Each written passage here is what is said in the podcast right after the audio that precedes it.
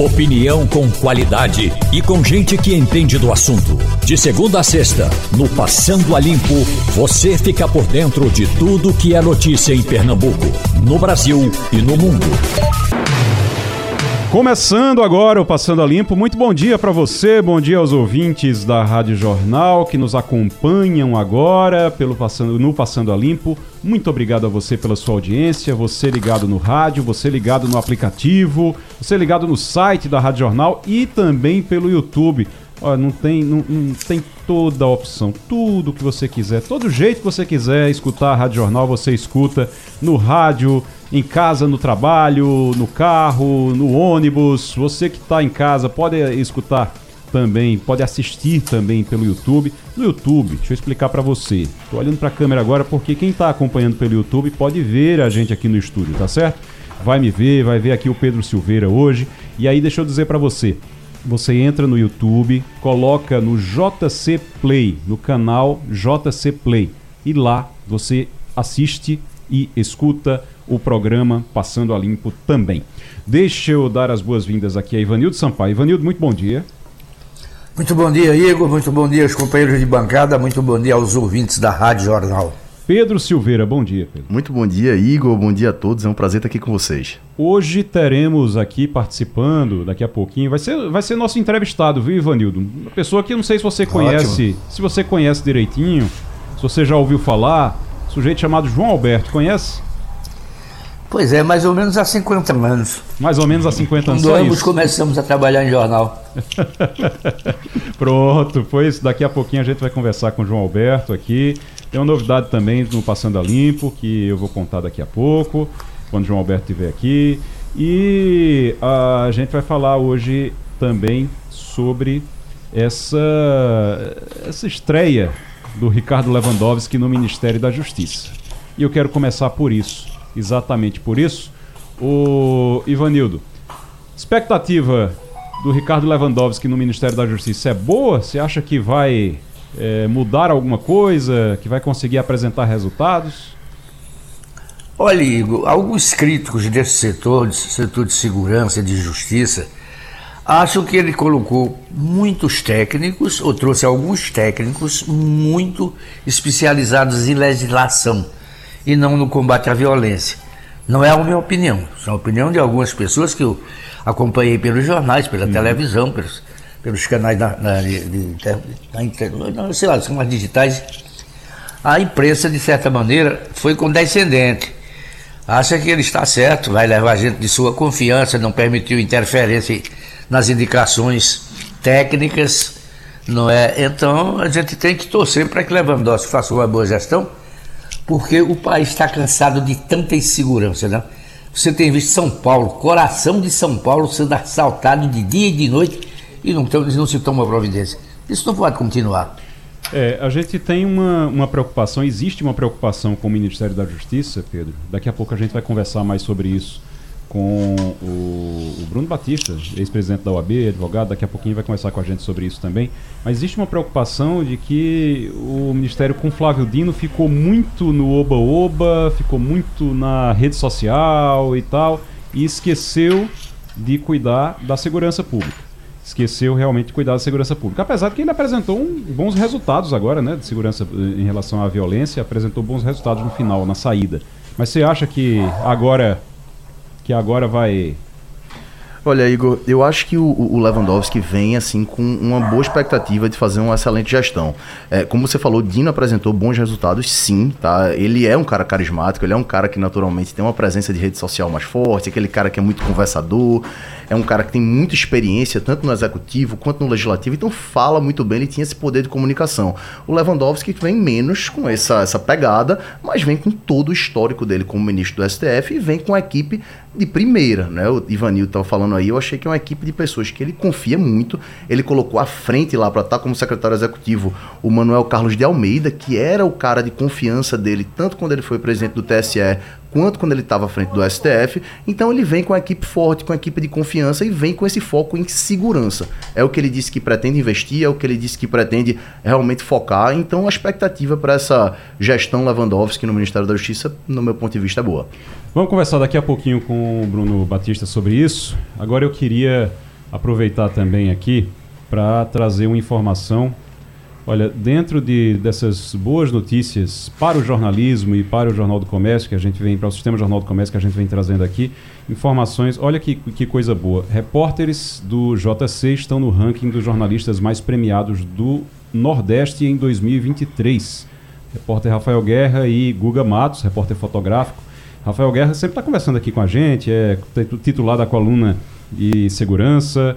É, a gente tem o, o, Guga também, que o, o, Guga Matos é nosso repórter fotográfico aqui. Rafael e Guga ficaram em terceiro lugar na lista com 35 pontos cada um. primeiro lugar ficou com Francisco Sampaio do Povo, com 50 pontos. Herbert Araújo, da TV Cabo Branco, ficou na vice-liderança. E em terceiro, os nossos repórteres aqui do JC. Então, muito bom, muito boa notícia. Além disso, informação também aqui de que o JC está entre os veículos de comunicação do país mais premiados na história. O jornal é o, está em oitavo lugar no ranking, com 132 prêmios conquistados. Oitavo lugar no Brasil, tá? Oitavo lugar no Brasil inteiro na quantidade de prêmios vencidos, prêmios conquistados na história. Coisa boa aqui, notícia boa para o Jornal do Comércio. E notícia boa para o Jornal do Comércio também, daqui a pouquinho a gente vai conversar com o João Alberto aqui no Passando a Limpo. Já disse que tem novidade, daqui a pouquinho a gente vai contar aqui, junto com o João Alberto, eu vou contar a novidade aqui para o Passando a Limpo também. Mas hoje estreando, hoje teve a estreia do João Alberto, aliás, belíssimo texto, a gente vai falar sobre ele daqui a pouquinho com o mestre João Alberto. O... Deixa eu voltar aqui para um assunto que movimentou esses últimos dias, Pedro, e que agora está voltando a movimentação no Congresso. O Congresso voltou a, volta a funcionar e Rodrigo Pacheco já pediu a lista de parlamentares monitorados pela ABIN paralela. Ele quer saber se essa ABIN paralela, a Polícia Federal disse que existia, ela estava investigando quem, ela estava acompanhando quem, porque eles, esses parlamentares eles precisam saber que foram monitorados. É o, procedimento padrão? Se você for investigado irregularmente e legalmente, você tem o direito de saber o que é que, o que, é que as pessoas sabem sobre você? Você tem direito de ir atrás disso aí. Mas Sim. nesse caso específico, Igor, a gente está falando de parlamentares. Sim. A gente está falando de pessoas que foram eleitas pelo povo e que estavam sendo vigiadas ilegalmente. Isso é, Igor, um absurdo. Isso é um escárnio, isso é um escândalo. Isso é uma coisa que não pode existir em nenhuma democracia do mundo. A gente não pode usar uma estrutura do Estado para a gente ir atrás de saber o que, que um parlamentar está fazendo. Isso atinge diretamente o, a fundação da democracia. Então, o que o presidente Rodrigo Pacheco, na condição de, de chefe do Poder Legislativo Federal, né, de presidente do Senado, está fazendo é a função dele de buscar defender os próprios pares, de buscar defender os parlamentares para que eles entendam o que foi que aconteceu, quem foi investigado. E a gente tem visto aí, viu, Igor, que existe inclusive um pânico por parte dos próprios aliados do ex-presidente Bolsonaro que reza a lenda que também estavam sendo investigados. Não é aquela coisa da paranoia, de saber quem é realmente seu aliado, quem é que realmente está com você. E dizem que nem eles foram poupados dessa BIM paralela. Nem eles foram poupados. Não podia nem contar piada, né? Se contar, se, se contar piada, se não concordar com alguma coisa, já virava inimigo, porque é uma paranoia. Eles achavam que iam ser traídos o tempo todo, a qualquer momento. O, o, Ivanildo, eu, tô, eu, eu escrevi recentemente no Jornal do Comércio sobre isso, acho que no fim de semana, e eu estou reforçando sempre para as pessoas entenderem a consequência política disso. Ivanildo sabe bem como é que funciona isso. Tem coisa mais importante em Brasília do que privacidade para os, os políticos, Ivanildo? Em Brasília não, na sociedade como um todo, né, Igor? Agora, essa questão desse, desse, desse dessa vigilância é, ilegal e criminosa conduzida ao que consta por Carlos Bolsonaro, não pode ficar por isso mesmo não. Tem que se buscar raízes, não é? Tem que se punir culpados e tem que se tornar claro quem foi intervenido, como, como, o ministro, como o presidente do Senado reclamou, tem que deixar claro quem foi investigado e por quê. E se existe fitas gravadas com isso, não é? Os investigados têm que ter acesso a esse conteúdo. Enfim, é uma coisa que não vai acabar do dia para a noite, não. Tem que se ir até o fim e punir o irresponsável, mas punir exemplarmente para que isso não se repita. É, o que eu falo da, da privacidade em Brasília Não, é porque em Brasília a privacidade de- dos políticos é muito levada a sério. É bom lembrar que eles vão para lá, a família fica na- nos estados, eles vão para lá, para lá, passam uma semana por lá. Eles têm é, conversas, têm articulações, têm coisas que eles fazem que não fazem parte do jogo. É o xadrez realmente da política ali em Brasília que é muito apurado e que você não pode é, ter alguém que está ali sabendo o tempo todo. Então, privacidade lá é uma coisa muito valorizada entre eles.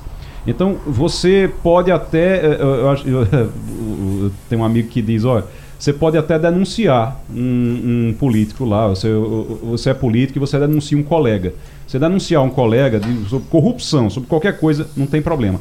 Agora, você invadir a privacidade dele, você entrar na. Aí realmente a coisa é muito séria. E a partir do momento que os Bolsonaro estavam eh, invadindo a privacidade desses eh, parlamentares, desses políticos, desses agentes públicos lá em Brasília, coisa complica muito, inclusive para a eleição municipal, inclusive para apoios.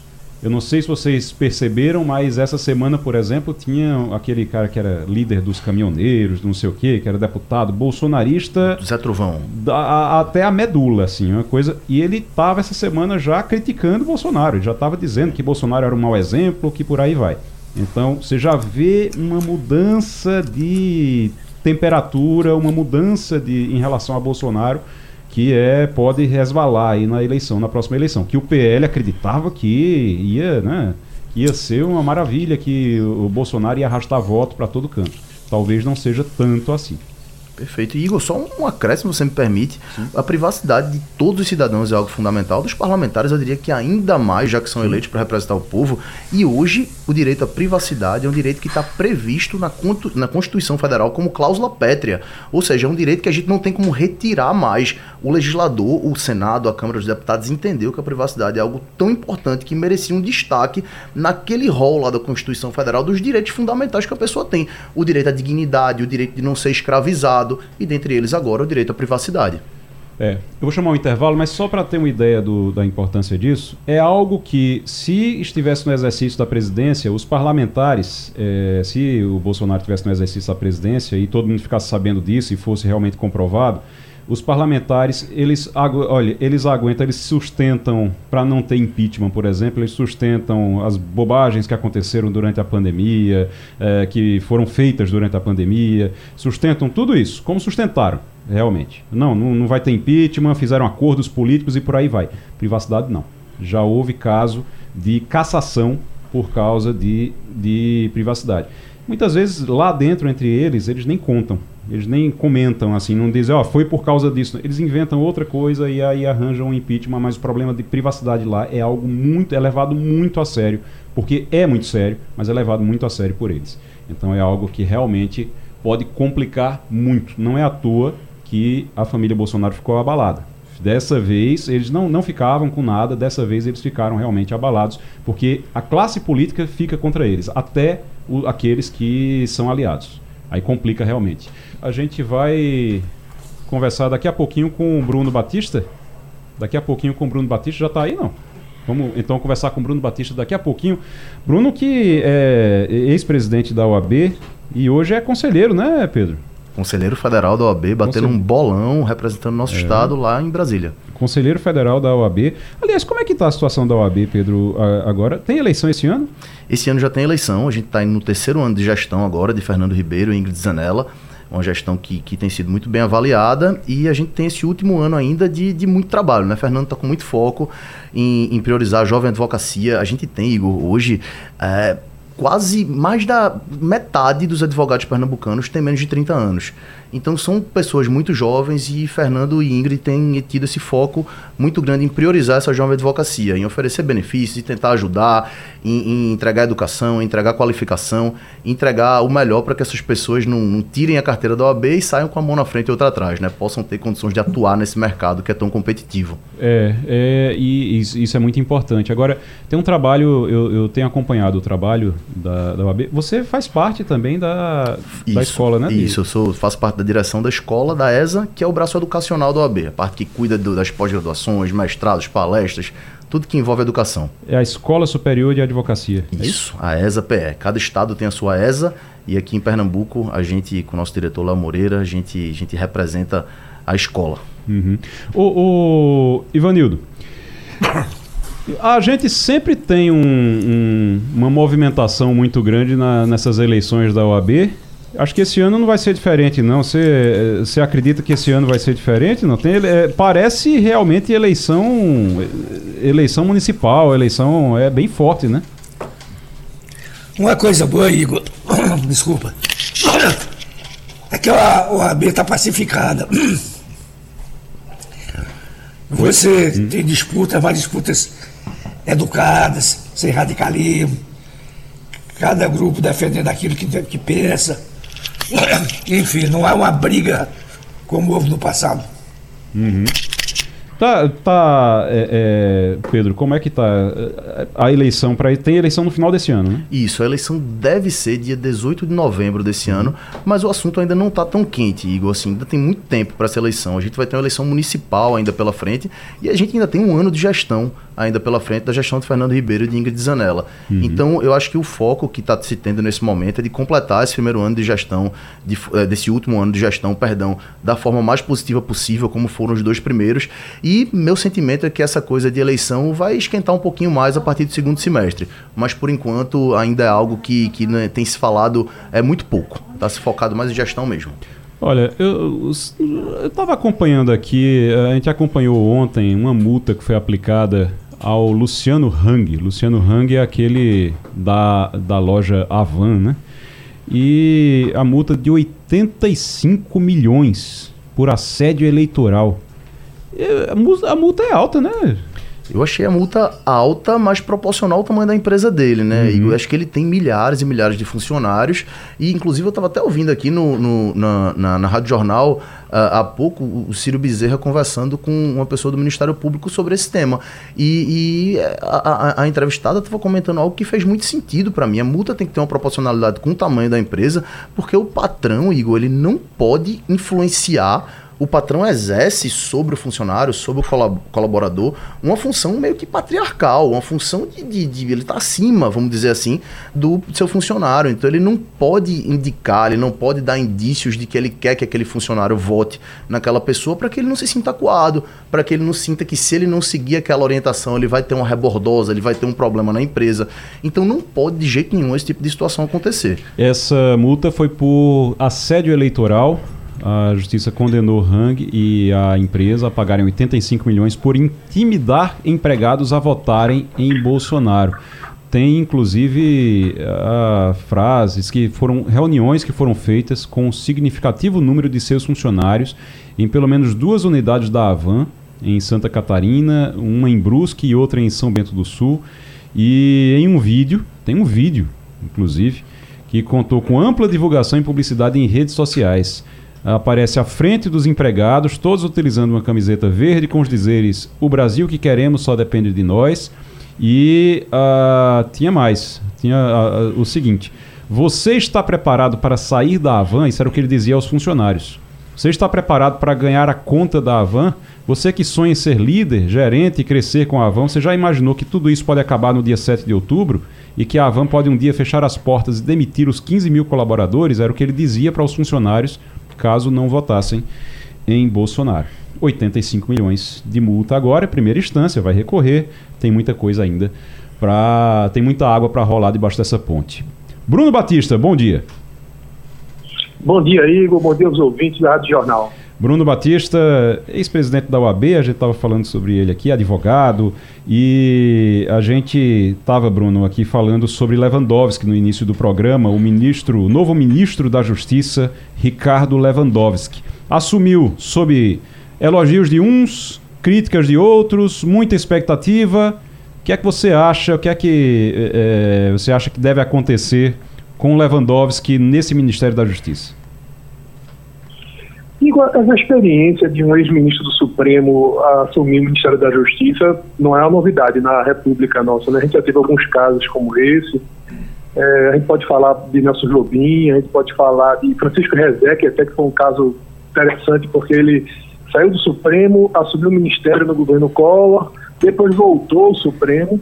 É, agora, nós vivemos uma peculiaridade diferente. É, o, o, acho que a grande símbolo dessa nomeação do Lewandowski é o poder que o judiciário vem assumindo na nossa, na nossa conjunção política. Né? E aí, política, quando nos fala, não é política partidária em si, mas aí o Poder Judiciário ele vem assumindo um protagonismo, e ao que parece, o ministro Lewandowski foi chamado exatamente para azeitar ainda mais essas relações entre o Executivo e o Judiciário, entre o Executivo, o governo Lula e o Supremo Tribunal Federal. Esse parece ser o grande papel. Mas uma coisa que é muito importante também é que o Ministério da Justiça, um papel dele que era meio que relegado ao segundo plano e que hoje é algo muito importante, é o papel da segurança pública. Apesar da segurança pública constitucionalmente ser uma atribuição principal dos estados, mas o que se constata é que se colocar um plano unificado nacionalmente, é impossível realmente a gente ter um combate à violência em todo o país o Tadeu Alencar, né, é, que, que foi secretário, inclusive, de Segurança Pública até, até ontem, né, ele é, já mostrou isso com muita clareza, que é necessário um plano nacional de enfrentamento de segurança pública. Então, eu acho que o grande desafio aí do novo ministro Lewandowski é exatamente nesse aspecto da segurança pública, como uh, o governo federal pode contribuir para que a gente possa ter uma efetiva redução dos nossos índices de violência. É. O Bruno Batista, doutor Bruno Batista, é presidente, ex-presidente da OAB e advogado, conversando conosco aqui sobre Ricardo Lewandowski, que assume hoje o Ministério da Justiça, a expectativa para isso, para o trabalho dele. Pedro Silveira, não sei se o senhor conhece, doutor Bruno. só um pouco, só um pouco. É, grande um amigo Pedro Silveira, grande advogado, grande figura humana. Pedro Silveira tem uma pergunta para você. O Igor, se você me permitir, eu tenho duas. Faça.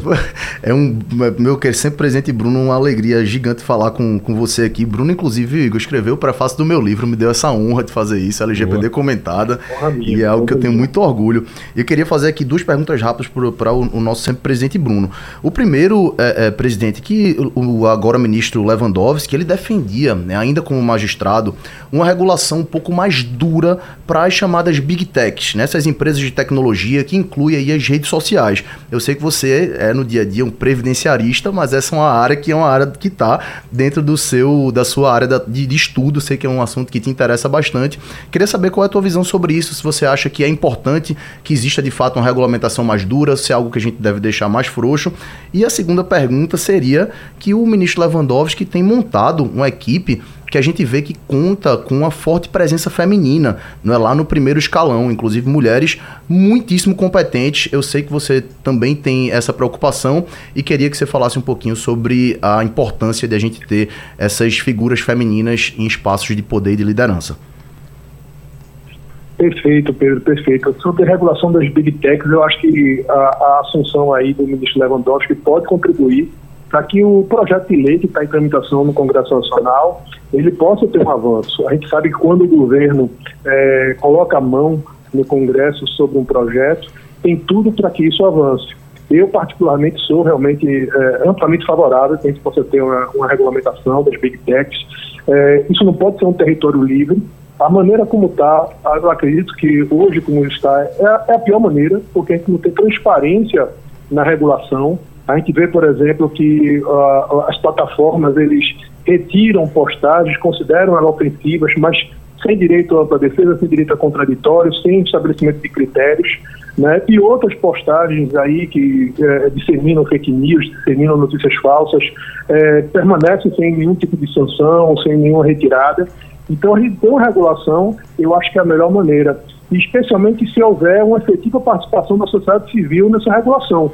Eu acho que a melhor maneira de se fazer isso é através de um, de um, de um comitê, de uma maneira que a sociedade civil tenha voz, né, possa realmente ter uma, uma forma para não deixar isso realmente na mão dessas grandes empresas.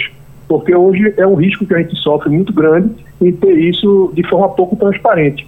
A Europa já vem fazendo isso, os Estados Unidos já vem fazendo isso, diferentemente por, por meio dos estados, né? Alguns, a Califórnia já fez, alguns estados já fizeram. E esperamos aí que com o ministro Lewandowski isso possa avançar também, essa discussão possa, e a gente possa ter um, uma boa regulação das Big Techs. Bruno Batista. E sobre a outra pergunta, ah, sobre... Pode falar. Sobre a participação das mulheres no, no, no, governo. Acho muito importante, até porque de início até havia uma expectativa muito grande do governo Lula com relação a uma participação maior das mulheres, já que no governo Bolsonaro realmente não houve.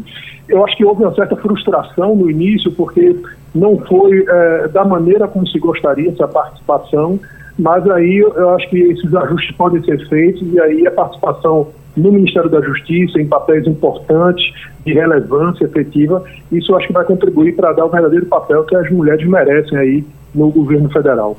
Bruno Batista conversando com a gente aqui no, no Passando a Limpo. Eu vou fazer o seguinte: eu vou colocar João Alberto na nossa conversa.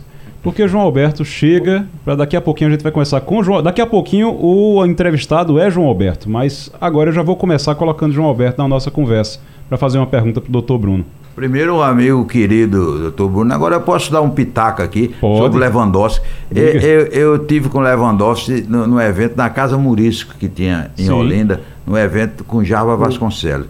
E eu perguntei a ele, ô ministro, o que é que o senhor acha do seu primo Lewandowski jogador? Ele disse, meu filho, é que você nunca me viu jogar. Ele não, não, não, a, apertava minha chuteira. É, Bruno deixou marcado lá. Aliás, a OAB de Pernambuco tem uma sorte arretada, só tem presidente bom, né? É. Presidente e vice. Agora tem uma mulher também que é fantástica, né? verdade, né? A Ingrid, né? A Ingrid, Ingrid Zanella. Ô, ô Bruno, é, Lewandowski jogando bola é melhor do que como ministro da Justiça? Rapaz, eu primeiro quero dar aí as boas-vindas ao nosso mestre João Alberto, né? Esse símbolo do jornalismo pernambucano, um amigo querido aí que eu tive sucesso também de, de fazer na vida e tenho certeza que assim como foi é, vitoriosa a trajetória diária, no Jornal do Comércio será da mesma forma, será o nosso café da manhã sempre permanente João Alberto. Muito é, bem. Mas eu, eu, acho que o Lewandowski, espero que ele seja craque como Lewandowski jogador é, nas quatro linhas, né? Espero que ele no Ministério aí tenha uma atuação parecida. Eu acho que aí foi essa confiança dele dizer que no, no campo o outro Lewandowski não amarra o é dele, viu? Ivanildo Sampaio. Doutor Bruno, eu vou repetir o que eu já disse aqui no início do programa. Há muitas críticas, críticas veladas e críticas diretas, ao novo ministro pelo fato de que ele coloca muito mais juristas do que homens de campo para combater o crime no Brasil que se expandiu de uma maneira que a gente sabe quase incontrolável.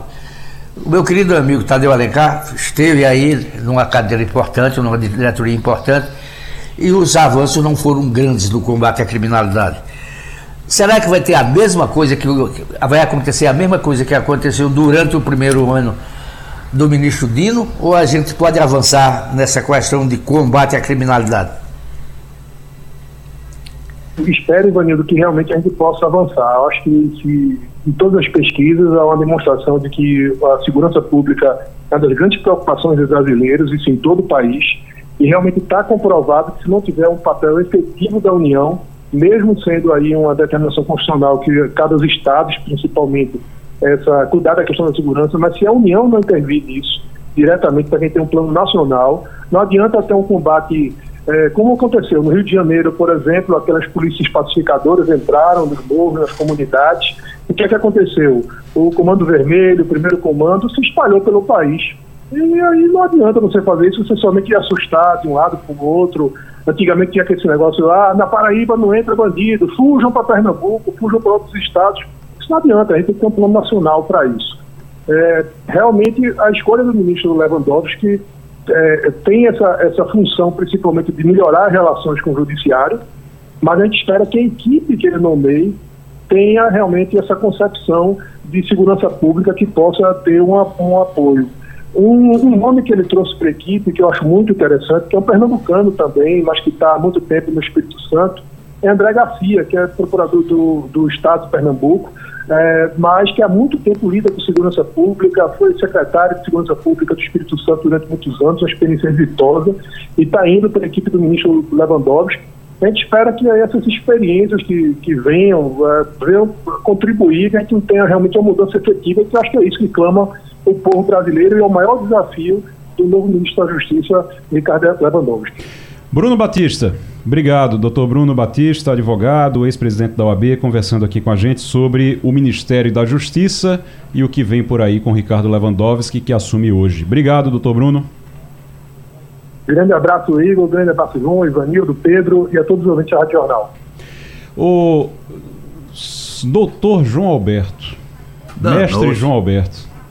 A gente. Eh, pô, eh, todo mundo lhe chama de mestre e eu acho que com, com muita razão, porque a gente tem aqui, eu estava lendo o seu texto hoje no Jornal do Comércio, venho lendo desde que você anunciou a saída lá no Diário de Pernambuco, li o texto no Diário de Pernambuco, como leio sempre, o tempo todo, li o Jornal do Comércio hoje e conversamos durante esses dias na redação.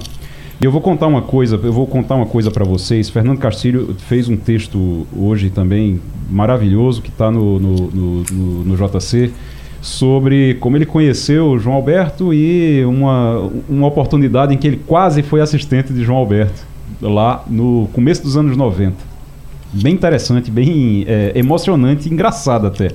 Mas é, João Alberto é daquelas pessoas que, quando você tem muita história, geralmente a história chega antes de você. Sempre que você tem, sempre quando você tem muita história, quando você tem uma trajetória muito grande e exitosa, você essa história, essa trajetória, ela chega antes de você. E às vezes quando você chega, você pode ou confirmar essa trajetória, essa história, ou você pode é, frustrar ela. Às vezes as pessoas se decepcionam, falam, ah, tanta história que tem, mas fulano quando chega, aí no, pessoalmente você vê. Eu vou contar uma coisa para vocês.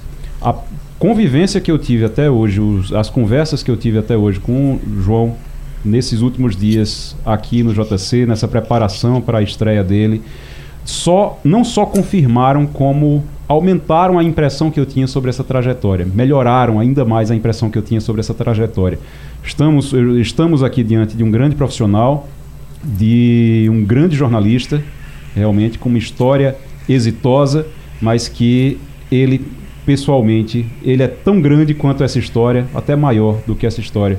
Seja muito bem-vindo, João Alberto, aqui ao Jornal do Comércio, ao Sistema Jornal do Comércio. Seja muito bem-vindo ao Passando a Limpo, porque eu já vou contar essa novidade aqui a partir de amanhã.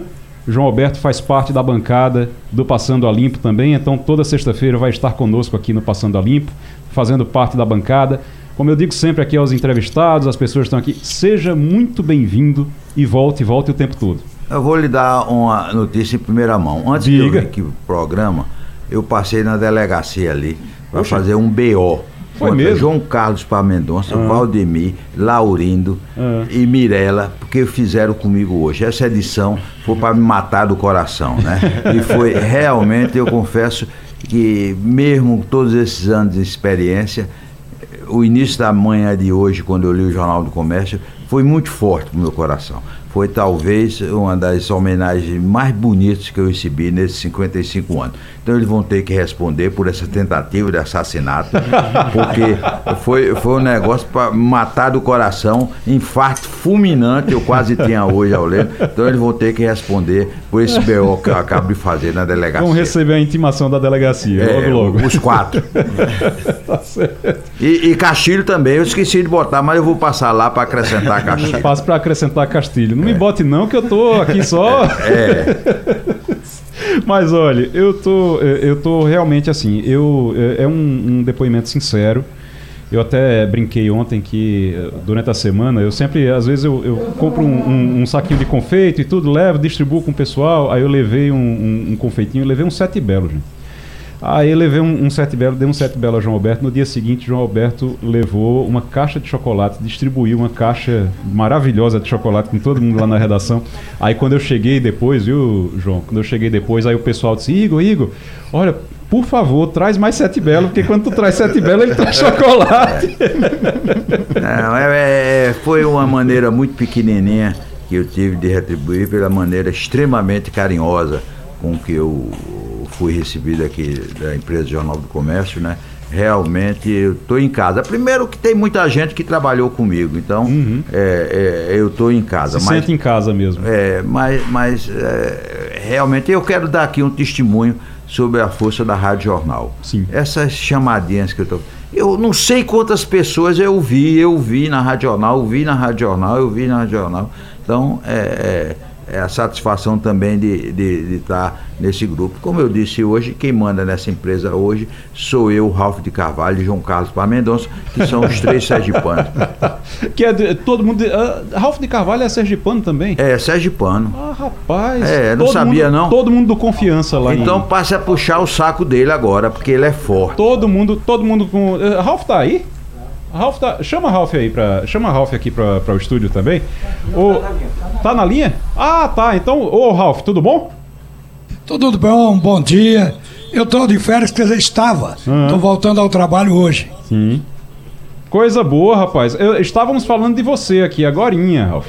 O João Alberto, Rapaz... tá, João Alberto tá dizendo que vocês, vocês todos jogaram no Sergipe. Você, seu João Carlos, ele, todo mundo foi, foi Você quer ser Sergipe. demitido. Sergipe não, confiança. Ô, confiança. Você quer Sergipe. ser demitido. Olha, que Sergipe, confiança. Deixa eu aproveitar para abraçar essa figura extraordinária, esse grande jornalista que Pernambuco tem, que é João Alberto. O conterrâneo, um grande companheiro, uma figura humana extraordinária. Eu ouvi durante meu período de férias, agora nos últimos dias, o anúncio de que ele assinaria uma coluna no Jornal do Comércio. Eu fiquei muito feliz e vendo que a empresa Jornal do Comércio reúne de fato os melhores. Então, o João está dentro. Abraço, companheiro. Você é uma figura que Pernambuco ama. Um abraço, João. Pronto, e você já viu que Sergipe manda aqui. Na, nós três hoje é que somos os sergipanos fortes nessa empresa. Sergipe tomou conta do sistema aqui, tá vendo? Ô, Ralf, obrigado, Ralf. Abraço para você. um grande abraço para vocês. Boa volta nessas Tchau. férias, dessas férias. Obrigado. O tá vendo aí? Sabe é. que tem quem tá também na linha aí, Vanildo Sampaio, diz que conhece você, um, conhece você mais ou menos há um tempinho, um pouquinho de tempo aí, né, Ivanildo? É. Bocado de tempo, né? Eu começava no Jornal do Comércio e João começava no Diário de Pernambuco. Só que o João já começou assinando coluna e eu era apenas um repórter. Mas, João, mais uma vez, é, é, repito o que dizem os companheiros nossos, seja bem-vindo à sua nova casa. Não é, não é tão antiga quanto a outra, mas já completou 100 anos. Já e é- completou 100 anos. E é também maravilhosa essa casa. O, o... Não dúvida. Ô João, explica pra gente como é que vai ser a coluna, a coluna diária, como sempre foi, você vai continuar com a mesma... Explica aí pra gente, pros ouvintes da Rádio Jornal, como é que vai ser, como é que eles vão, vão poder acompanhar, tomar esse café da manhã toda, todo dia com a sua coluna? É, basicamente é aquela coisa que eu já faço há não sei quantos anos. É, o meu grande patrimônio é minhas fontes, né? Eu tenho fontes, realmente, graças a Deus. Então, imagina, é, eu falo com o governador, eu falo com o método no restaurante, né? E, e uma gama muito grande de secretário, jornalista, advogado. E vai ser basicamente isso, de procurar sempre dar informações de primeira mão, porque, é, como eu disse aqui na apresentação, eu quando eu comecei eu fiz estágio com Zósimo Barroso Amaral, que muita gente talvez não conheça, mas era no tempo de Ibrahim Suede, Zósimo foi um revolucionário do colonismo social. E eu fiz estágio com ele quando eu comecei, e ele, eu me lembro que ele me disse, olha, eu quero fazer, ele fazia lá, né? Faça uma coluna que seja um jornal dentro de outro jornal. Uhum. Quer dizer, é, até porque essa coisa de festa, de aniversário, de formatura, é, de festa em clube, passou, né? Hoje você tem que ter uma coluna que fale de tudo.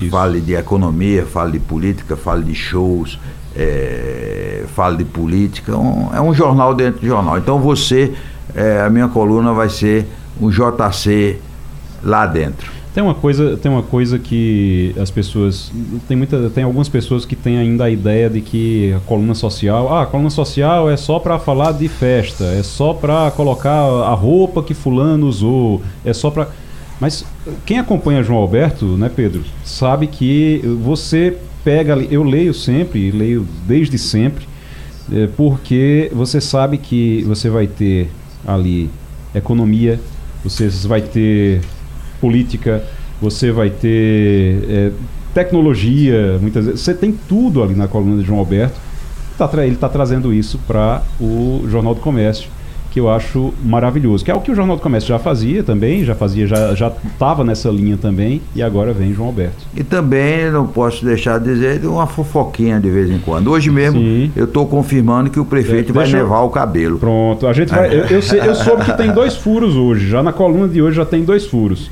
Mas vai contar essa história daqui a pouquinho. Pedro tem pergunta para. Perfeito. Pra... Eu, eu, queria assim, dizer que estou muito honrado de estar ao, ao, lado de João Alberto aqui, que é uma pessoa que eu sou fã número um, que está trazendo o que ele falou, o patrimônio mais valioso que existe, né? Que é o networking que ele construiu com, tenho certeza, muito esforço as amizades, os relacionamentos criados ao longo desse tempo. E, e, João, eu sou amigo pessoal de uma moça que trabalhou com você durante muitos anos, que é a Thaís Boldrini. É, você tá Thaís. tá lembrado dela. Ela agora está importante, está em São Paulo. Né? E ela sempre comentou da, da sua seriedade, de como você era exigente, mas de forma positiva no trabalho e digo que estou muito honrado de estar aqui do seu lado e estou muito ansioso para ver o seu trabalho aqui no Jornal do Comércio. E ela foi uma coisa interessante, né? eu não me lembro até quem foi, mas é, todo mundo que trabalhava comigo era Albertete, então ela foi Albertete. Ela foi Albert, como é Albertete? Albertete, que, é, que trabalhava comigo no blog era uhum. Albertete. E Thaís foi Albertete. Já foram quantas Albertetes? Um bocado, eu perdi a conta. Perdeu a conta. É, é, e, e, eu vejo com muita satisfação que muitas tiveram carreira solo de sucesso, né? Você, Estão nem, aí no nem mercado. tudo que sabe aprenderam comigo, mas um pouquinho a, aprenderam comigo, né? Porque realmente é, essa minha experiência eu procuro transmitir para outras pessoas, né? Muita gente que começou comigo e que e aprendeu essa coisa. Quem é o Albertete atual? Tem a, a, a, que é a Lara, né? É a Lara, é. Lara. Mas vem outra. Ah, vem também? Vem, vem outra, mas ainda estão. Ainda é tá. segredo? Não, é porque ela está trabalhando, só pode sair depois do carnaval, uhum. mas vem outra Albertete que trabalhou comigo. Então estarei novamente. Já falei com o Laurino para botar na redação a coisa Albertete. Para colocar lá o, o, o, cantinho das Albertetes. É, Thaís foi Albertete. Ah, tá certo. Agora conte aí dos furos, porque a coluna de hoje já veio com dois furos, inclusive duas informações. Estava todo mundo numa expectativa danada sobre o prefeito, que você é. já falou aqui. Vai nevar? Não, eu disse a ele, olha, é, João, eu preciso de um furo para a primeira coluna. Aí ele disse, o que é que você quer que fale? Aí eu disse, se você vai nevar, porque é, é, só, é só o que se fala aqui. Ele disse, eu vou nevar. A minha dúvida, eu estou acrescentando Sim. a informação do nevar, esse, muita gente, João me disse, que quer que seja na quinta-feira na estreia do carnaval. Sim. E ele não sabe se será quinta ou sexta. Porque muita gente imaginou que era no baile municipal. Não, baile municipal não. O baile municipal, até porque ele está junto de Tabata e Tabata não ia deixar ele estar tá ah, nevado tá, tá como está. Mas ele vai nevar, ele vai é, saber se vai ser na quinta, mas ele provavelmente vai ser na sexta. Então, ele estará nevado no Galo da Madrugada. No Galo da Madrugada, com certeza vai estar nevado. É. Tá certo. Nevar, que a gente está falando aqui, viu, gente? Isso, eh, muita gente sabe, mas para quem não sabe, é você deixar o cabelo, descolorir o cabelo, né? deixar o cabelo, o cabelo fica todo branco, não é isso, Pedro? É isso. Eu, Igor, eu já fiz isso na minha adolescência. Já viu? fez isso? E vou lhe dizer, acaba com o cabelo. Passei seis meses com o cabelo que eu tocava. Pensa no negócio. É porque ele, ele, ele disse de brincadeira num, num é. evento qualquer, né? É, uhum. olhou um cara nevado e disse, eu vou nevar seu cabelo. E as pessoas imaginavam que era brincadeira, mas virou, e nas redes sociais todo mundo vai nevar, não vai nevar, e, e ele me disse que vai nevar. E não teve só um furo, não, teve dois porque tem a agenda da governadora também. Ele chega logo com ele, ele chega logo na estreia com um furo da prefeitura do, da, da, capital e outro da, da, do governo. É, porque também tinha é, esse boato de que a, pre, a governadora ia tirar o, o carnaval para descansar numa praia ou viajar, né? E ela me disse não, que estará em todos. Ela, a dúvida dela, ela não disse, mas deixou transparecer, uhum. que ela me disse que, que vai abrir no Carnaval de Olinda dia 8. Agora no dia 8 também é o Carnaval do Recife, quer dizer, não sei, ela está até estando em boa relação com o prefeito, então ela disse que vai para Olinda, mas talvez ela vá também no Recife Antigo para a abertura do carnaval. Mas que ela vai estar, tá, vai no Papangu, vai, vai lá em, Nazaré da Mata, Nazaré da Mata. É, uhum. vai estar tá no Galo. Então, é, é, realmente. E é uma coisa importante para o carnaval. É a presença do, da governadora, né? Muito bom. E eu já adiantei aqui, mas é, só confirmando agora, Amanhã, João Alberto aqui no Passando a Limpo também, né, João? É, mas vai depender que você vai me dar o nome dos outros para eu fazer uma avaliação se, eu, se eles podem se, vir ou não. Se eles né? podem não, vir vou ou não. Estudar, é, né? essa vou história estudar. agora da, da República de Sergipe. É, mas que... eu não, por exemplo, eu sei que um é Castilho. Castilho não pode chegar atrasado, não. Castilho não pode não, chegar. Não, é, é, né, todo dia é, é, é, Como é a rua lá que ele fica preso? Fica na Via Mangue. É, então ele vem por outro caminho, não vem pela Via Mangue. Atrasa toda vez que fica preso na Via Mangue, né? É, mas ele gosta que você fica onde é que ele tá, tá mostrando o roteiro dele. Aí ele fica falando o roteiro dele aqui. É, é, é rapaz, tá certo. É. Então, ó, já tá avisado, amanhã não pode atrasar, porque João Alberto tá aqui amanhã, 9 horas, na bancada do Passando a Limpo, toda sexta-feira agora. É, né? com muito prazer, com mu- muita alegria, né? É, tem alguém que diz aí, não é? Hum. É, eu acho que é outra rádio, mas é, é, Radional é um canhão. Tá certo. Que bom. Estaremos amanhã aqui, com muito prazer. Vamos embora. João, obrigado. Mais uma vez, seja muito, muito bem-vindo. Estamos muito felizes de tê-lo aqui. É, Pode ter certeza Eu disso. também, você, é, o sucesso e você é testemunha é, do, do débito que Laurindo, nosso diretor, tem, que era um café com Romualdo de Souza. Aliás, Romualdo de Souza foi outra pessoa muito carinhosa, ligou para mim e quer o meu endereço para mandar os cafés. É bom o café dele? é? Rapaz, é bom, viu? Eu, ele, ele não me dá, não, viu? Eu compro. Ah, não. Ah, ele você não me dá, compra, não. né? Eu compro, é. Então eu, tô compro. mais forte que você, né? Não, você Ele- tá muito melhor que eu. ele, eu acho que... ele que vai mandar. É. Ele foi também numa mensagem extremamente carinhosa comigo. É, disse que era meu leitor quando Mas- era jovem. Então, Uhum. eu estou muito feliz. Como eu disse, depois desse teste que o sistema fez comigo hoje, que eu vou resolver na polícia, eu estou realmente ainda mais entusiasmado por esse trabalho. E amanhã estaremos aqui falando de tudo. Nove horas, se atrasa não. Até- até amanhã. Falando de tudo amanhã, de política, de economia, de tudo. Pronto. É até isso. amanhã. É jornalismo. Direto para conversar com nossa colunista internacional, Fabiola Góes, que está de férias em Brasília, mas ainda, ainda em Brasília, né, Fabiola? Mas acompanhando de perto tudo que está acontecendo nos Estados Unidos. É, Bom dia para você. Oi, Fabiola? Bom dia, Igor. Bom dia a todos. Ainda estou aqui em Brasília. Estou fugindo do lá dos Estados Unidos, que está nevando em algumas áreas. Então, eu estou aqui acompanhando tudo. E, assim, é difícil falar depois da entrevista aí com o João Alberto, o João Alberto, né, que está estreando no Sistema Jornal do Comércio, uma pessoa também que eu acompanho desde o início da minha carreira, 30 anos. Realmente é uma alegria saber que ele está no JC. É, para nós também, uma alegria, um privilégio conviver com ele aqui, coisa muito boa. É, o, Fabiola, presidente dos Estados Unidos, Joe Biden, tem 43% das intenções de voto entre eleitores registrados que responderam a uma pesquisa da YouGov, divulgada nesta quarta-feira. É, o ex-presidente Donald Trump tem 42% das intenções de voto nesse mesmo grupo.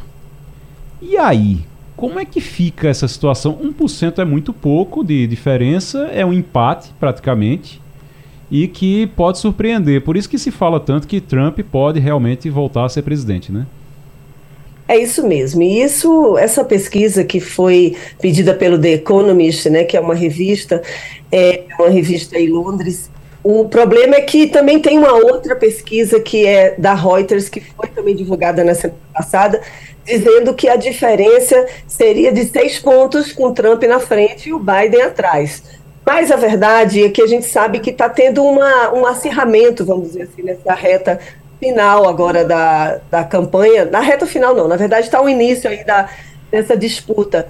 Então o Biden ele está tentando ganhar votos, conquistar votos, principalmente de uma parcela de jovens e parcelas de negros. E para isso a campanha agora dele está focando na Taylor Swift, né, que é uma cantora reconhecida internacionalmente, que namora um jogador de futebol americano, o Travis Kelce. E eles dois agora estão sofrendo torpedos de republicanos, inclusive com teorias de conspiração, dizendo porque ele joga no Kansas City, que é um, um, um campeonato, e joga no campeonato Super Bowls da liga né, americana de futebol americano. Estão dizendo que está tendo corrupção na liga agora de futebol americano, porque está vencendo. E esse casal é um casal muito poderoso agora, e tudo que o Biden gostaria é que a Taylor Swift apoiasse né, o próprio Biden agora nas eleições, como ela fez em 2020. Então está acirrando a pesquisa. Agora, por outro lado, a aprovação do Biden é uma das piores da história né, da presidência dele, está em torno de 38%.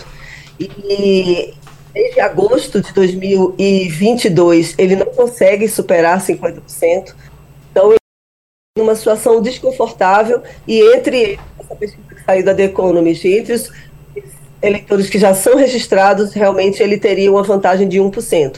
Agora, também tem uma outra pesquisa que foi divulgada pela Bloomberg, que diz que nos estados pêndulos, aqueles estados que às vezes votam mais em republicanos e às vezes mais em democratas, esses estados, a maioria dos eleitores, 55%, diz que não votam em Trump se ele for condenado em algumas das acusações dos quatro processos criminais que ele está respondendo nos Estados Unidos: dois na esfera federal, dois na esfera estadual. E tem dois deles inclusive a, a, que suborno, o suborno de uma atriz pornô e o de insurreição nos Estados Unidos podem ser votados até março. Então isso também pode interferir na eleição americana e o Trump está contando em atrasar mais esse processo para evitar que ele perca. Fabiola Góes conversando com a gente aqui sobre a política nos Estados Unidos. Esse ano tem eleição e a gente tem então essa disputa pela Taylor Swift. Não que a Taylor Swift vá apoiar Donald Trump, mas ela declarando voto em, em, Joe Biden pode ajudar muito Joe Biden. Já pensou aí? Taylor Swift agora é, é, é, a, é a, disputa nos Estados Unidos. Pois é, Igor. E assim, a Taylor Swift, para quem não conhece aqui, algum, algum ouvinte nosso que talvez não saiba quem é, é uma cantora, né? Começou cantando música country e ela virou um fenômeno, que ela fez uma última turnê lá, que ela foi citada pelo Banco Central dos Estados Unidos, Igor, como algo que estava mexendo na economia do país. Ela ia para uma cidade e movimentava tudo. Rede hoteleira, restaurantes, a cidade tinha um boom na economia quando ela passava por lá, o que é atípico quando Meu um artista Deus. passa. E eu até fiquei me perguntando aqui, será que existe alguém no Brasil que a gente poderia equiparar e dizer, olha, se um artista X declarar apoio a um candidato Y, isso pode mudar o jogo. Fiquei nessa dúvida se existe alguém com esse poder aqui no Brasil, né? Eu, eu, acho que, que não, viu? É, eu acho que não, não sei se teria não. Agora, é uma situação realmente é, curiosa. É, quer dizer que ela, ela movimenta a economia, para onde ela vai, ela vai movimentando a economia, do, vai, vai, aquecendo a economia, onde ela passa. Essa economia chegou a ser citada pelo Banco Central. Então, assim, a mulher é um fenômeno. E agora, como Fabiola falou, ela tá namorando um jogador de futebol americano, que é um cara muito popular também, Sim. esse Travis Kelce. Então, eles viraram o, o casal 20, né? Que ela Isso. com a fama dela, ele também com o apelo dos esportes. Então, juntou tudo e ficaram o casal super poderoso aí do showbiz americano. Minha nossa. ô, ô, Ivanildo.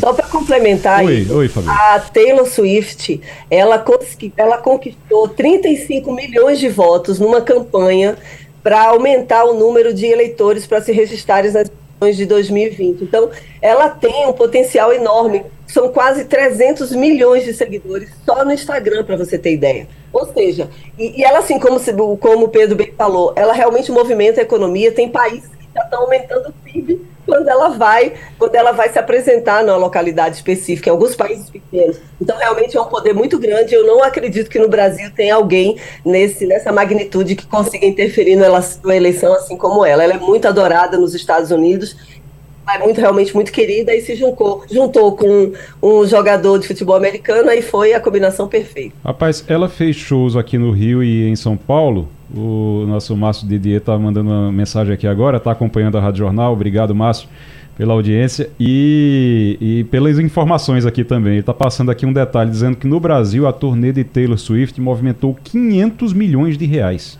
de movimentação econômica.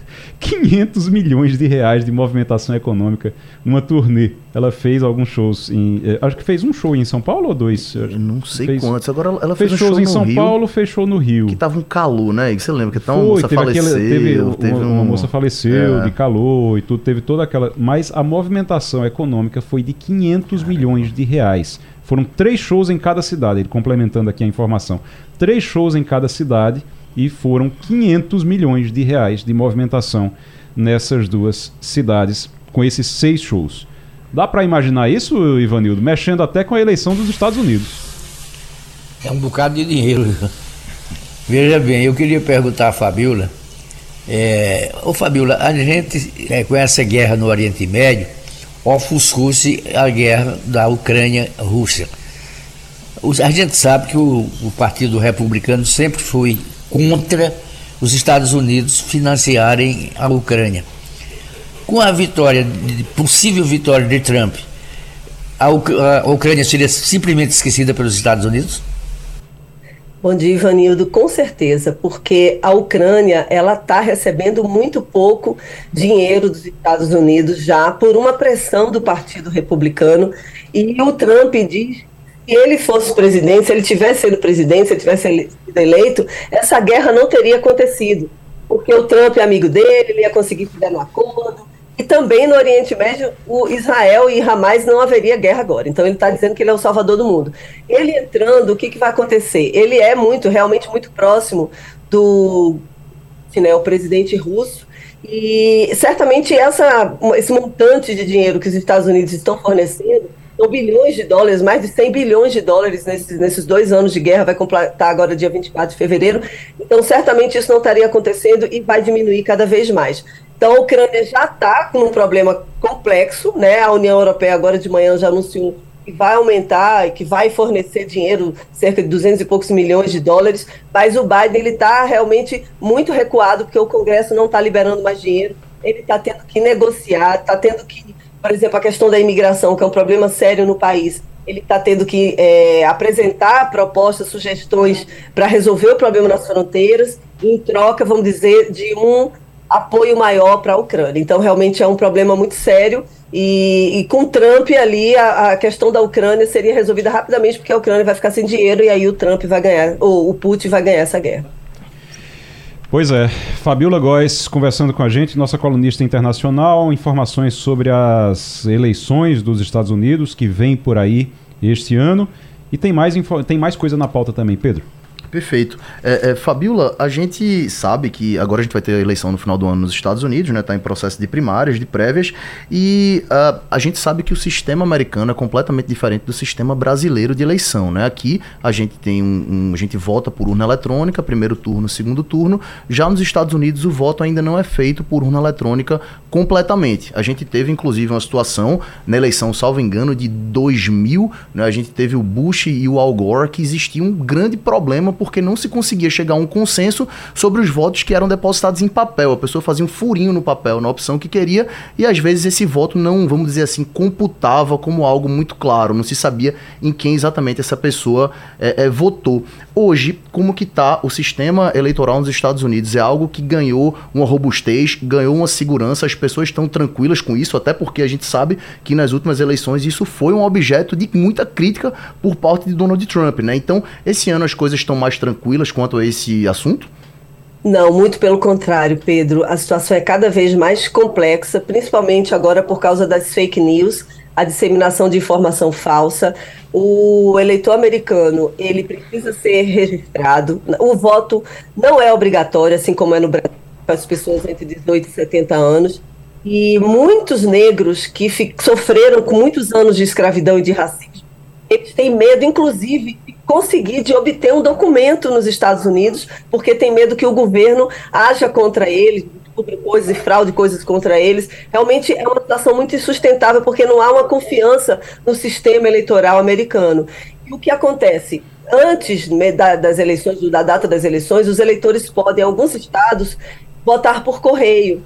E eles podem, inclusive, dar o voto duas semanas antes das eleições. Tem falar que tem alguns estados que tem essa história do furinho, como você falou. Alguns estados têm a urna eletrônica, mas são muito poucos. A grande maioria vai, de fato, no dia e deposita o, a, o voto na urna mas é o voto em papel. Então isso demora muito tempo para ser apurado. E é por isso que o Donald Trump nas eleições de 2020 disseram que estava tudo fraudado, o sistema era fraudado. Aqui no, no Brasil também o Bolsonaro tentou dizer que as urnas eletrônicas são fraudadas, que o sistema é frágil, mas muito pelo contrário, nosso sistema é muito confiável. Nos últimos 15 anos, mais de 500 instituições internacionais e mais de 50 países vieram para cá aprender como é que o TSE, o Tribunal Superior Eleitoral, desenvolveu as urnas eletrônicas. E ontem mesmo saiu uma nova informação que a Sociedade Brasileira de Computação finalizou um estudo e eles fizeram testes para verificar a autenticidade e a confiança do código-fonte das urnas eletrônicas e detectou que não há falha alguma. E esses testes vão ser realizados até setembro agora,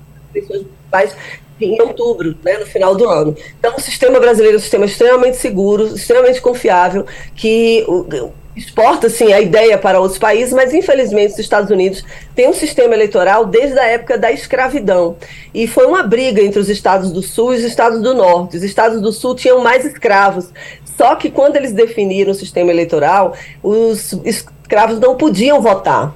Então fizeram um acordo em que três é, de um escravo votavam, é, significava um voto de uma pessoa, vamos dizer assim, entre aspas, normal, que era um absurdo isso. Então é um sistema tão antigo, da época de escravidão, e do século XVIII, e até hoje perdura, e não se consegue é, finalizar um acordo para que seja unificado em todos os estados, porque o governo americano ele tem uma constituição que fragmenta, muito fragmentada, muito federalizada, os estados têm muito poder e cada estado decide como é que vai ser a eleição na sua região. Então isso é realmente é muito complicado. Agora o nosso sistema realmente é muito admirado em todo mundo. Como é, Fabiola? Quer dizer que tinham o, o sistema tinha os negros, eles tinham tinha que votar três vezes, eram três votos para valer um, era isso? Exatamente, três quintos dos votos dos negros valia um voto de uma pessoa branca. Meu Deus do céu.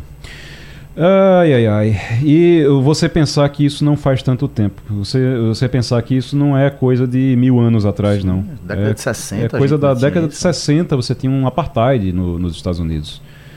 Ai, ai, ai, ai. Ô, Fabiola, só para a gente encerrar aqui, eu estou vendo que os CEOs de Big Techs, das empresas de, de tecnologia, as grandes empresas de tecnologia, eles estão participando de uma audiência nos Estados Unidos.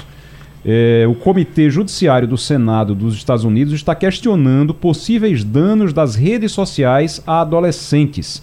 E o que me surpreendeu, isso não é novidade, a gente sabe que tem, é, que mexe com a cabeça realmente, que mexe com a sociedade, mas a novidade para mim é que o presidente executivo da Meta, o Mark Zuckerberg, aquele do Facebook, pediu desculpas às famílias por causa do impacto das redes sociais às crianças. Ele admitiu então. É, exatamente. Ele pediu desculpas, assim como outro CEO do Snap, é, provocado, na verdade não foi espontâneo, mas ele meio que se sentiu pressionado e foi provocado por um senador republicano que estava muito enfático em relação a isso, inclusive disse que ele tinha sangue nas mãos, porque tem várias famílias que perderam seus entes queridos, jovens, que cometeram suicídio, infelizmente, porque sofreram bullying, meses de redes sociais. Eu vi uma entrevista na CNN da mãe de um desses jovens dizendo que é um rapaz, era um rapaz que devia ter uns 17 anos mais ou menos, que ele estava sofrendo e ela não percebia dentro de casa. Via que ele ficava muito tempo Agora, nos Estados Unidos, o suicídio entre os jovens realmente é uma epidemia e é um problema sério de saúde pública e as redes sociais acabaram potencializados. Não é que isso está surgindo só depois das redes sociais. O fato é que o governo, o Congresso americano, está muito preocupado em regulamentar as redes sociais. Chamaram esses cinco CEOs dessas grandes big techs, inclusive o Twitter, o ex-Twitter, né, que agora é o X, e também, né, o, eles se afastam dizendo que não tem como evitar que isso aconteça. Então eles precisam regulamentar, não sabem como e chamam essas pessoas para poder é o que pode fazer. Agora, o Mark Zuckerberg ele tentou se afastar de toda responsabilidade. Mas uns senadores compararam, por exemplo, ah, a indústria do cigarro a gente consegue punir pelas mortes que aconteceram ao longo dos anos, mas a gente não consegue fazer isso com as big techs e as big techs estão matando pessoas. E lembrando, se você que está ouvindo, que pensa em suicídio, procure ajuda a órgãos do governo que falam sobre isso, que atendem pessoas que estão sofrendo. Então, tem muitos jovens que a gente sabe no Brasil que também enfrentam problemas né, emocionais e mentais e que precisam de ajuda. Então, nós, como jornalistas, precisamos lembrar isso. Toda vez que a gente fala nessa palavra suicídio na rádio, rádio, no jornal, a gente tem que lembrar que há necessidade, sim, das famílias procurarem ajuda e o governo oferece gratuitamente esse, esse, esse tratamento. Fabiola Góes, obrigado, Fabiola, e até semana que vem. Até semana que vem, um abraço a todos. Felipe Moura Brasil, muito bom dia. Salve, salve, Igor, equipe, ouvinte da Rádio Jornal, sempre um prazer falar com vocês.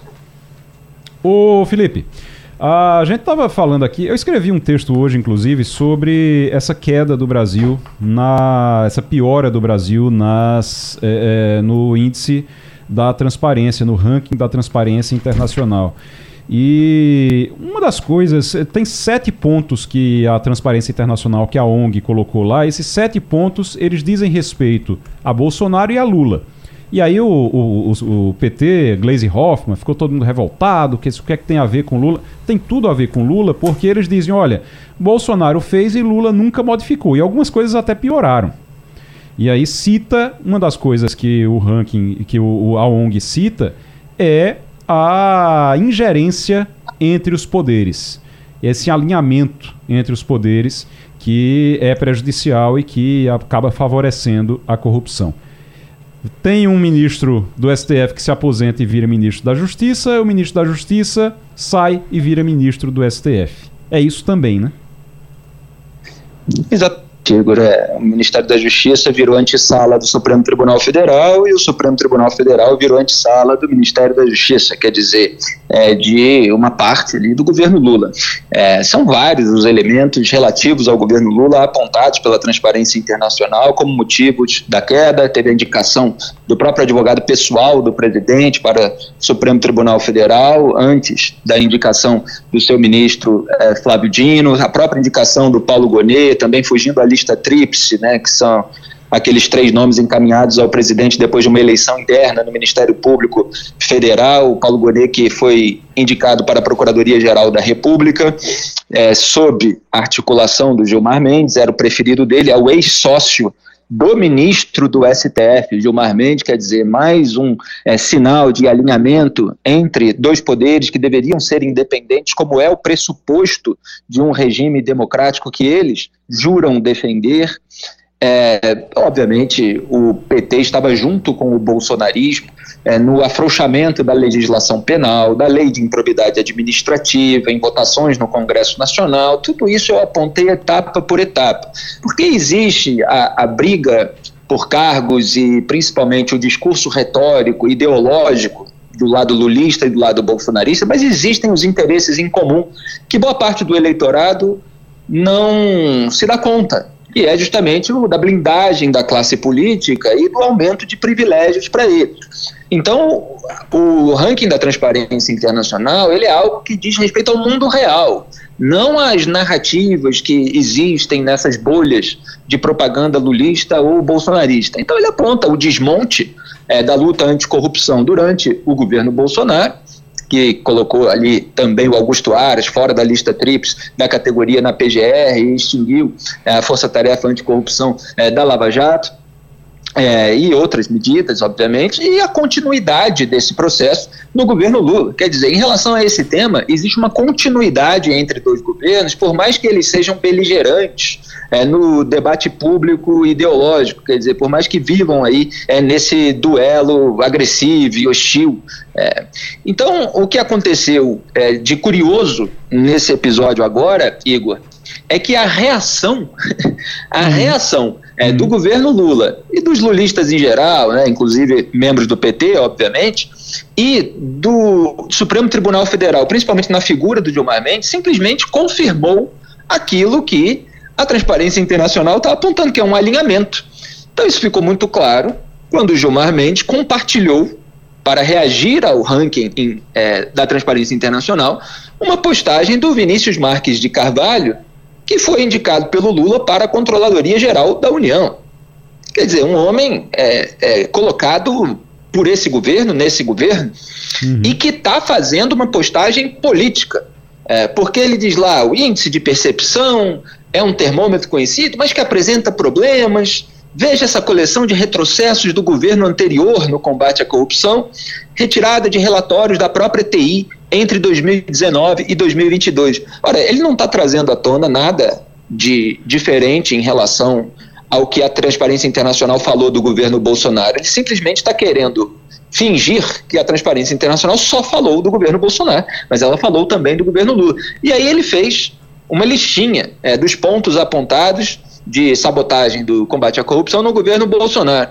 E essa, portanto, é uma postagem política que omite o lado sujo, vamos dizer assim, do governo do PT. E o ministro do STF, Gilmar Mendes, que não deveria se meter numa publicação de cunho político que tem lado, vai lá, compartilha para dizer um índice baseado em percepções precisa ser visto com cautela. A questão exige exame mais aprofundado a fim de evitar conclusões precipitadas.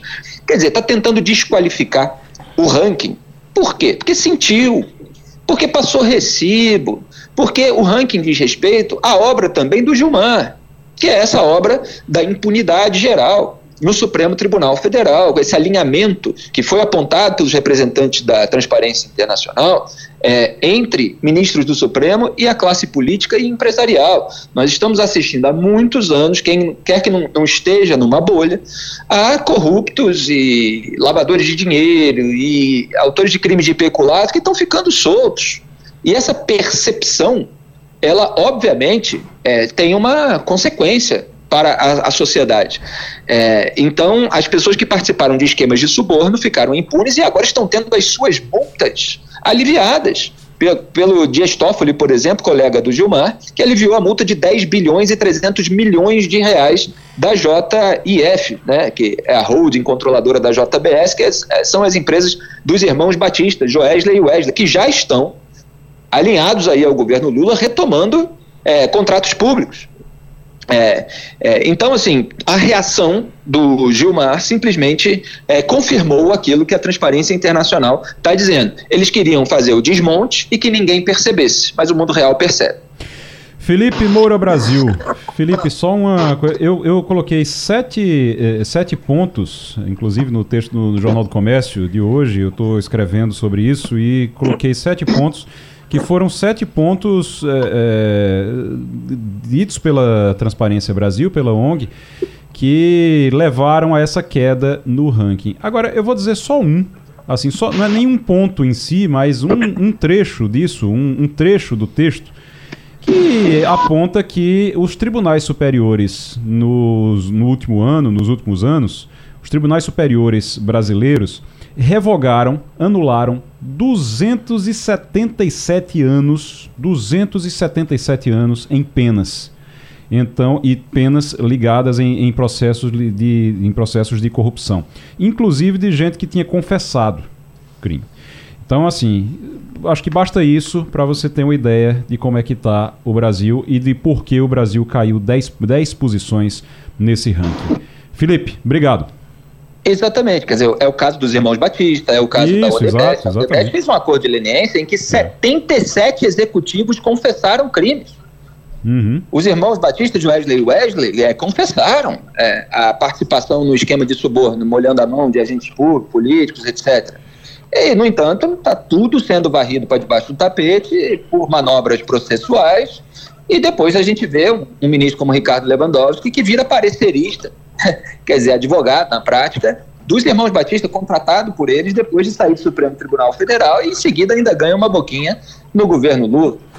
E, e só para uhum. completar muito rapidamente, sim, eu sei que estourou o tempo, mas o, o Flávio Dino, em vez de aproveitar para manter um certo distanciamento, agora que ele já foi nomeado, ele falou lá que é, o Brasil tem as, as, melhores polícias federais do mundo, etc. Aí o Lula fez uma piadinha dizendo: oh, não fala assim que eles vão pedir aumento. E aí o Flávio Dino falou assim: é, se chegarem, quer dizer, para pedir aumento, o senhor pode pedir uma liminar no Supremo. Quer dizer, dizendo para o presidente da República, qualquer coisa bate lá. É como se o Supremo fosse um anexo é, do Poder Executivo. Então, está muito escancarado. Qualquer coisa, manda a bola para mim que eu resolvo. Valeu. Exatamente, eu mato no peito. É, valeu, valeu, grande abraço. Obrigado, Felipe.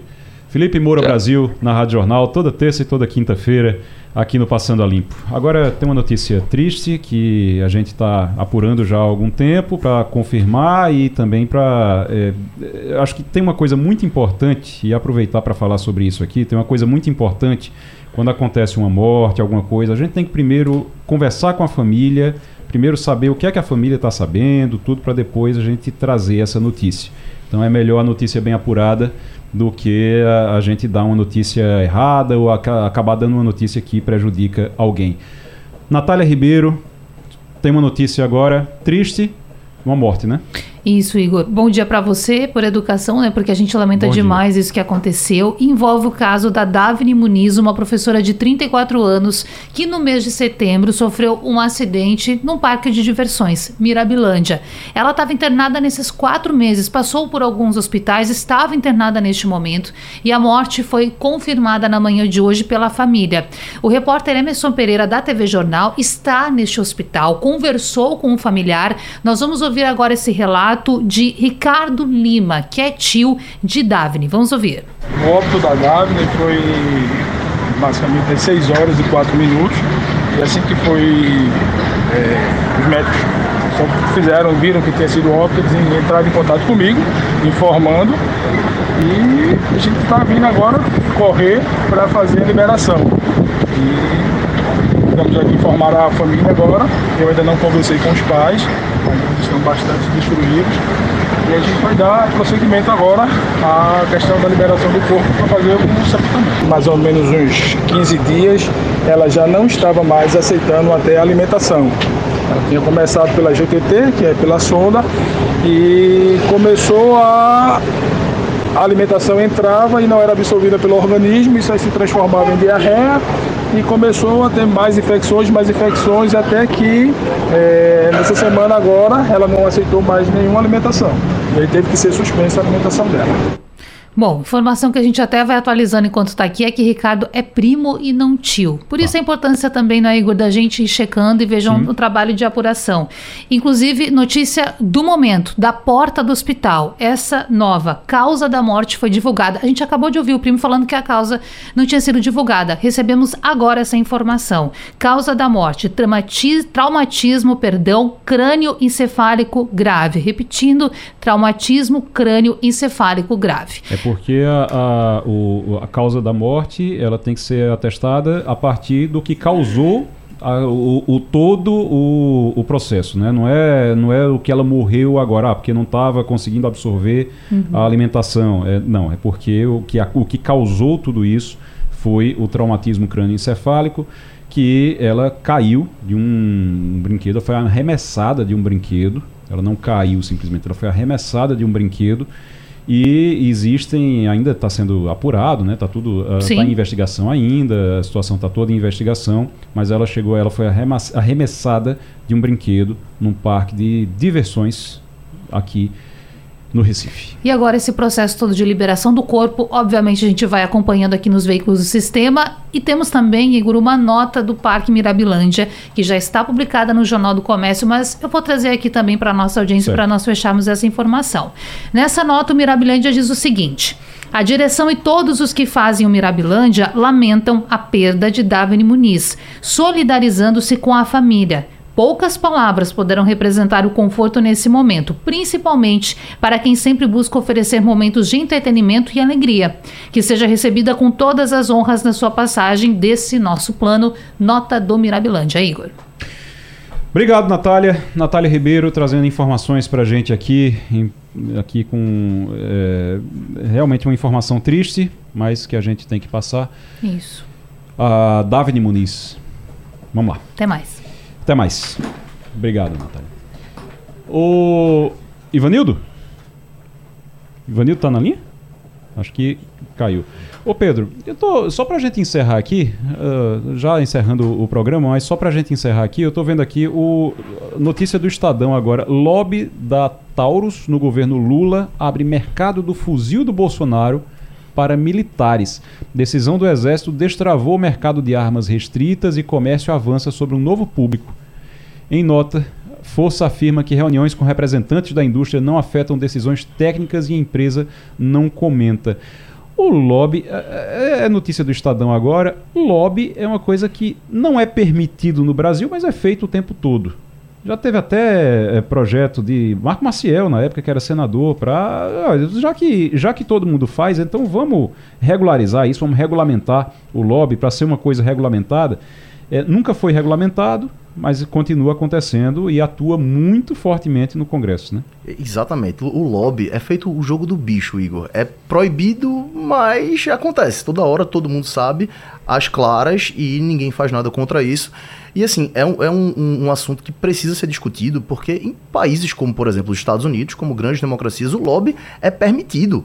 Né? Lobby, inclusive, se você for ver o sentido da palavra lobby, que é corredor, é onde as pessoas lá no parlamento britânico conversavam com os parlamentares para defender os seus próprios interesses. Então é algo que é muito importante que se pense numa regulamentação, porque talvez seja justo que as pessoas possam chegar junto aos seus parlamentares para defender o que elas querem. Lógico que isso não significa abuso de poder econômico, né, Igor? Você está fazendo doações exorbitantes e do outro lado o parlamentar está ali só defendendo exclusivamente o interesse de uma determinada empresa. Isso vai contra o nosso sistema democrático. Por falar nisso, já que a gente está chegando numa eleição, é, ainda finalizando aqui o Passando a Limpo, mas já que a gente está chegando numa eleição, é, o que é que o que é que mudou principalmente em relação a essa eleição municipal agora? A gente sabe que tinha a questão da, da, das coligações, tinha, já tinha acabado coligação, continua sem coligação, mas vai ter mais dinheiro agora, né? É 5 bilhões para fazer. É o dobro do, do que teve em 2020. É muito dinheiro, Igor. Isso está indo para o fundo partidário, né? Então, assim, os partidos vão ter esse dinheiro para disponibilizar. No Brasil, as eleições não são custeadas pelo particular, pelo privado. As eleições são custeadas, em sua maior parte, pelo poder público, a depender da composição de cada partido no Congresso Nacional, na Câmara dos Deputados. Quantos deputados um partido tem e quantos senadores um partido tem, a partir daí se distribui as verbas. Então, houve essa aprovação, salvo engano, no ano passado, em 2023, né, de um aumento exorbitante no valor que seria destinado ao fundo partidário e os partidos vão ter muito dinheiro para poder gastar nessas eleições. É o fundão eleitoral, como eles chamam. Tem, tem o fundo partidário e, fora isso, vai ter o fundão eleitoral, né, que o fundão eleitoral quase 5 bilhões, quase 5 bilhões de reais para fazer santinho, gente. Vamos embora. Pedro Silveira, obrigado. Ivanildo Sampaio, muito obrigado pela participação aqui no Passando a Limpo. Amanhã tem mais. Amanhã às 9 horas a gente está de volta com Passando a Limpo. Grande abraço. Tchau, tchau. Opinião com qualidade e com gente que entende do assunto. De segunda a sexta, no Passando a Limpo, você fica por dentro de tudo que é notícia em Pernambuco, no Brasil e no mundo. Passando a Limpo. De segunda a sexta, nove da manhã, aqui na Rádio Jornal.